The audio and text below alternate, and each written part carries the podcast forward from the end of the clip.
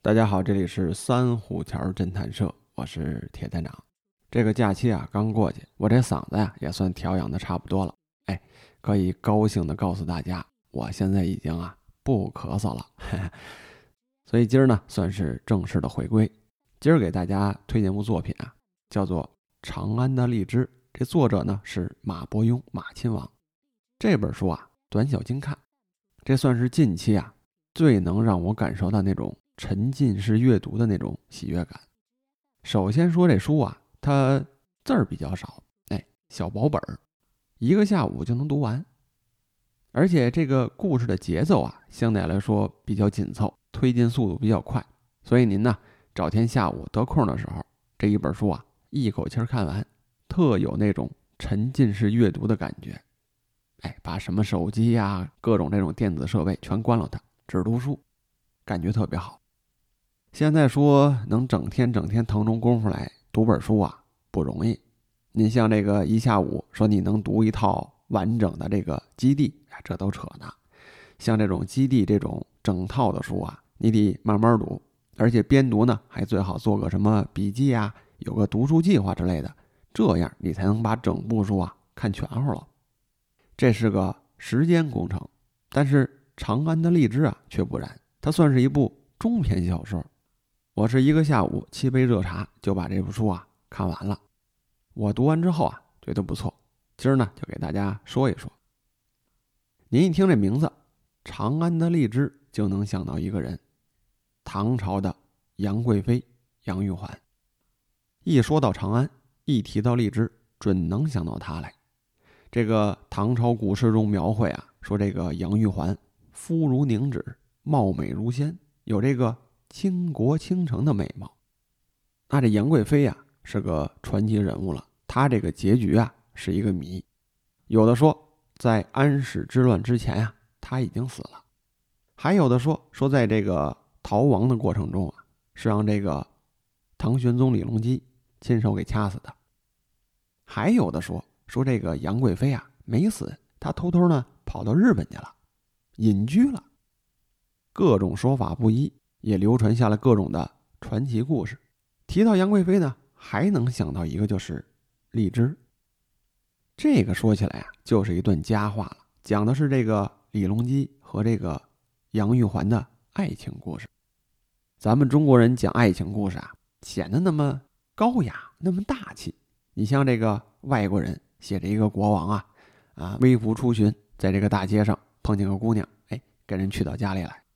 要不就是送什么金银首饰，不行的话就送房子，给修一宫殿。哎，房子有了呢，送个车，哎，送一大马车；马不行就送骆驼啊，大象都招呼上，一派的这个土豪的风范。但您看咱们这写爱情故事，写这个李隆基跟杨玉环，就写这么一颗圆润鲜嫩的荔枝，显得那么有情调。这里面啊，讲究多了。说现在人吃颗荔枝啊容易，但是你想到那个时候，唐朝天宝十四年，大约是公元的七五五年，那个时候您能在长安里头吃到一颗鲜荔枝，那可是价值千金啊！而且这东西啊，那可不是你有钱就能买到的。说把这个鲜荔枝从南方运到这个长安啊，不远千里，这个难度啊，放到现在。就好比是把这个人呐放到月球上一样，那个时候从南方把这个鲜荔枝啊运到长安来，就这难度，弄不好啊比这还要更难。而这个长安的荔枝呢，讲的就是这个故事。这马伯庸马亲王啊也是独辟蹊径了，有这么一个杨玉环这么一个大美人，他不写，他写了一个小人物的故事。这个杨玉环呀，在这个故事里啊。连出场的机会都没有，您说说，写一个普通人的故事和这个写杨玉环的故事，这么一比啊，是不是天壤之别？但是我跟您说啊，《长安的荔枝》这个故事呢，就写了一个普通人，但是这个故事绝对的精彩。那写这个故事，作者马伯庸也说了，说当年啊，他就和朋友聊天儿哎，聊到了长安，提到了荔枝，当时啊。就突发灵感，回家之后呢，闭门不出，把自己关起来了，两天之后，这故事有了，一气呵成写成的，那真是大笔一挥，酣畅淋漓呀。那说了，说长安的荔枝到底写的什么呢？他开头啊和这个杨玉环呀倒是沾点边儿。说这个杨玉环啊，他不是长安人，他打小呢是在这个蜀地，现在的四川地区长大的。当年他小的时候啊，这蜀地呢是有荔枝的，他吃过，所以这儿时的记忆啊对他特别的深刻。后来他长大了就被送入宫中。这进了宫，大家都知道啊，当了贵妃，这不是能随便出门的，都不能让一般人看见。所以这个思乡之情啊，油然而生。你想那时候他十多岁，奔着二十了，想家这是必然的，但是想家又回不去，怎么办呢？这李隆基啊，想出个招来，就是把这个杨玉环小的时候特别喜欢吃的这个荔枝给送过来。这当皇上呢，那可不想干什么干什么。这李隆基啊，就下道旨意，说要送这个岭南的鲜荔枝到长安来。这道旨意一出啊，这满朝的文武，哎，当官的全着急了，全挠脑袋。为什么这么说呢？说这好的荔枝啊，在岭南，这地方离着长安呀数千公里。那个时候您想啊，这交通啊全靠骑马，这荔枝的保鲜呢还是个问题。这书里面写了，说这个鲜荔枝啊。一日色变，两日香变，三日味变，到这三天头上，这荔枝啊就坏了，就烂了，就没法吃了。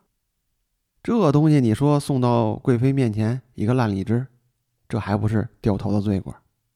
所以这道旨意一出啊，几乎就是个雷，哎，砸到谁头上，谁都扛不住，掉脑袋的罪过。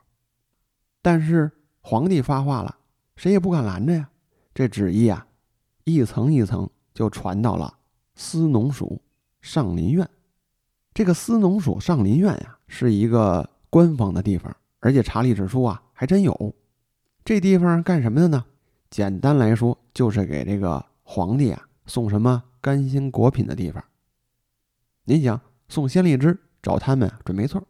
但是这个上林署这个署长啊，拿到这个旨意一看。当时脑袋就大三圈说这个从岭南送鲜荔枝，这都是个不可能的事儿。从岭南用最快的马跑到长安城，大约得得七八天的时间，这荔枝啊早坏了。而且之前啊是有这方面经验的，大家呢都知道这个杨玉环喜欢吃这个荔枝，好这一口，所以就有人啊想主意，把这个岭南的荔枝树啊。整棵给搬到了长安城里头。树搬过去以后，本想着这个树结果，鲜荔枝吃成了，但是没想到这树啊一挪窝就死了，还没等荔枝长成呢，这树呢都成劈柴了。所以这事儿啊没成。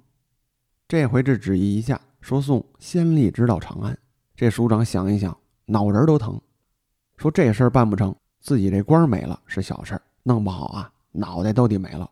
但是又不得不干，这却是个完不成的任务，怎么办呢？哎，这个当领导的起坏心眼了，他要找一个扛雷的。这个扛雷的是谁呢？他手底下有这么一个老实人，哎，那真是老实人。这人呢叫李善德，芝麻大的一个官儿说他是个官儿啊，那都是抬举他，就是这么一个最底层的一个办事员。那俗话说得好啊，人比人抵死，货比货抵扔。这李善德呢，有自己的小日子，最近呢还背着贷款买了一套新房，带着老婆孩子全住进去了。一家人在这个房子里炒个菜啊，喝个小酒啊，甭提多美了。这个呀，就是过好自己的小日子，不要攀比。这李善德呢，就是这么一个不攀比、不争强好胜的人，每天呢勤勤恳恳的工作。但没想到啊，这个晴天霹雳，一个雷啊就劈到脑瓜顶上了。这署长也知道，说这个李善德有新房子了，哎，叫过来说祝贺你乔迁之喜，请你喝顿酒。这俩人就找个饭馆喝酒去了。三五杯之后，这个李善德这脑子里啊就不清醒了，就趁这功夫，这署长啊把这个黄王圣旨拿出来了，说李善德呀，你这个乔迁之喜，我也没什么大礼送你，干脆这样，这上面啊有一个美差、肥差，哎，交给你办，这个呀就算是我给你的贺礼了。这李善德接过圣旨一看，这上面写了：从岭南送荔枝干到长安。记住了啊，这上面写的是荔枝干这事儿啊，其实李善德之前干过，自己有这个采买的经验，说这不是个难事儿啊。每年皇家都会采买各种的这个水果干也就是果脯，这的确是个美差。当时拿过这个圣旨之后啊，李善德是千恩万谢。但是您可记住了，当时他是带着这个酒劲儿的，这头脑啊不清楚。等到第二天酒醒之后，他坐在床上点思考。说我这个署长是一个小心眼儿、很抠门的一个人，他怎么想到请我喝酒呢？一般来说，喝酒啊都是我掏钱。后来他就开始想，说这个酒局上这个署长都干什么了？突然想到那道圣旨了，他就把这个圣旨啊拿起来，重新一个字儿一个字儿的又看了一遍，还是那几个字儿：从岭南送荔枝干到长安。看完之后啊，他就开始琢磨，说这没错啊，的确是个肥差，而且这事儿啊，我干过，有经验。但是怎么想啊，他琢磨这个事儿啊，他不对。哎，这个第七感起作用了，他就琢磨这个荔枝干啊，怎么感觉看着跟原来不一样？他就把这个圣旨啊，又打开，又仔细的看了一遍。这一看可不要紧，看出问题来了，他就发现这个。荔枝干这个“干”字儿啊，好像被修改过。仔细一看，这个字儿啊，是贴了一个小纸条。他那手指甲慢慢一抠，慢慢一抠，这纸条啪嗒掉落了。当年我怀疑啊，也没什么胶水，弄不好就是唾沫往上一沾粘的，所以啊，没粘结实。等这个小纸条掉下来，再这么一看，出大事了。这句话再读啊，就变味儿了。那上面写的是：“从岭南送荔枝仙到长安，甘仙两个字，一字之差，差之千里呀！”当时这李善德就感觉冷水泼头，怀里抱着冰啊！说这个荔枝仙，那就是鲜荔枝啊，这东西怎么能从岭南送到长安来呢？那送过来也是个烂荔枝啊！他把这个事情原委一琢磨，终于想明白了。说这个署长害我呀，而且他这个是要命的差事。当时这个李善德呀，就跟疯了一样跑向这个上林署。到哪儿之后啊，想跟这个署长啊好好的理论一番，但是人小势微啊，人家根本就不理他。而且这个署长说了，说当时我给你这个旨意的时候，你是签过字儿的，你的大名呢，我已经报上去了。如果在限期之内，这荔枝仙你送不到。欺君、掉头的罪过。这李善德一听没招了，往家走吧。回家一看，老婆孩子还在家里呢。当时是悲从心中起呀，好好的一家人要完。李善德一个老实人，勤勤恳恳的，当时啊已经五十岁了，买了房子还没还上房贷。本来想着一家老小啊住进去，把这个孩子养大，自己往后啊。也能养老了，想的挺美，但是这个计划呀赶不上变化。这事儿呢，李善德也不敢跟家里人说，他就把自己的这个朋友叫过来，喝酒解闷儿。其实当时的想法啊是想托付托付，他也知道说这个期限一到，自己这颗脑袋呀算保不住了。这媳妇儿孩子怎么也得托付好朋友给照顾照顾吧。抱着这个念头，他和这几位好友啊。聚到一块儿，就在这个喝酒解闷儿当中啊，他有一位朋友给他点醒了。那这位朋友啊，可不是一般人，大唐时期的著名诗人，当年就很有名。谁呢？杜甫，诗圣杜甫。这段故事啊，那一定是没什么史料可查，但是我觉得把杜甫写进来挺好，一点错都没有。那这个杜甫呢？按照这个人物原型，那也是一个心怀天下的人，哎，有胸襟，有气量。他就劝这个李善德说：“你呀，也不要太过于悲伤。从岭南到长安，虽然说不远千里，但是也不是一个不可能办到的事儿。说你李善德，你记住了，你是有一技之长的。说李善德有什么一技之长呢？这人啊，您甭看他老实，他对这个数学、对这个算术啊，特别的敏感。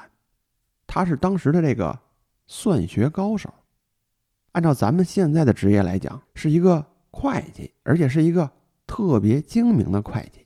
说他这个精明是因为什么呢？他懂这个心算，而且有这个统筹规划的能力。他在这个上林署啊，重点的一个工作就是什么盘库啊、算账啊之类的，全都一个人干。而且他是个老实人，这署里面啊，净欺负他，什么这个费脑子的活啊，都让他干。这李善德呢，还一样样都干得好，算得倍儿精准，因此啊，他才能在这个上林署占这么一席之位，挣这么一份钱。他这个算学的本事啊，可以说就是靠这一堆人挤得出来的。这杜甫啊，就激励这个李善德说：“李兄啊，你是有一技之长的，而且你这个本事啊，超于常人。如果你用这个算学的本事，把这个整个的行程，你好好算一算。”弄不好啊，送这个鲜荔枝的事儿啊，还真成。如果说你真把这个事儿办成了，那你今后啊，飞黄腾达，要官有官做，要钱有钱花。这李善德思路一转，一想这事儿，对呀，死马当活马医吧，没招了。那后来的故事啊，就是写这个李善德四处的圈钱。毕竟送这个荔枝啊，它是一个浩大的工程。首先一个。从岭南到长安，这有陆路有水路，这个过程啊，要骑马，要雇船，这都是要花费的。还有呢，你要采买这个上好的荔枝。当年这荔枝园啊，那是可数的那么几个，买那个荔枝啊，那可是金贵。所以这个李善德呀，就从长安城圈了一大笔钱，带着这个钱呢，就奔了岭南了。到岭南之后啊。他就用自己这个算学的经验，安排了多条线路来计算这个时间，看这个鲜荔枝啊，到底能不能三天之内送到长安。这方面呢，他算这个线路；另一方面，他考虑这个荔枝保鲜的技术。他在当地啊，还结交了一些当地岭南的这个农民。这些农民啊，常年和这个荔枝打交道，他向人请教。说这个荔枝如何的保鲜？那经过这一系列的辗转啊，那这些荔枝开始启程了。说最终这个鲜荔枝到底送没送到长安？哎，嘿嘿，这个扣啊，我留给您，您自己解一解。长安的荔枝这故事啊，就给您讲到这儿。很多好的桥段我没跟您说，留着您啊自己品味。包括您说这个荔枝到底送没送到？这个线路上有什么困难？还有这个荔枝保鲜的办法，而且都是一些土办法，不像咱们这似的，还有什么冰箱啊之类的。人家那是大唐朝，那个保鲜的技法呀，您不看书准不知道。我觉得那个保鲜的方法挺实用，放到现在也是个妙招，您可以好好读一读。那好了，今天的节目啊就到这里，感谢大家的收听，我们下次见。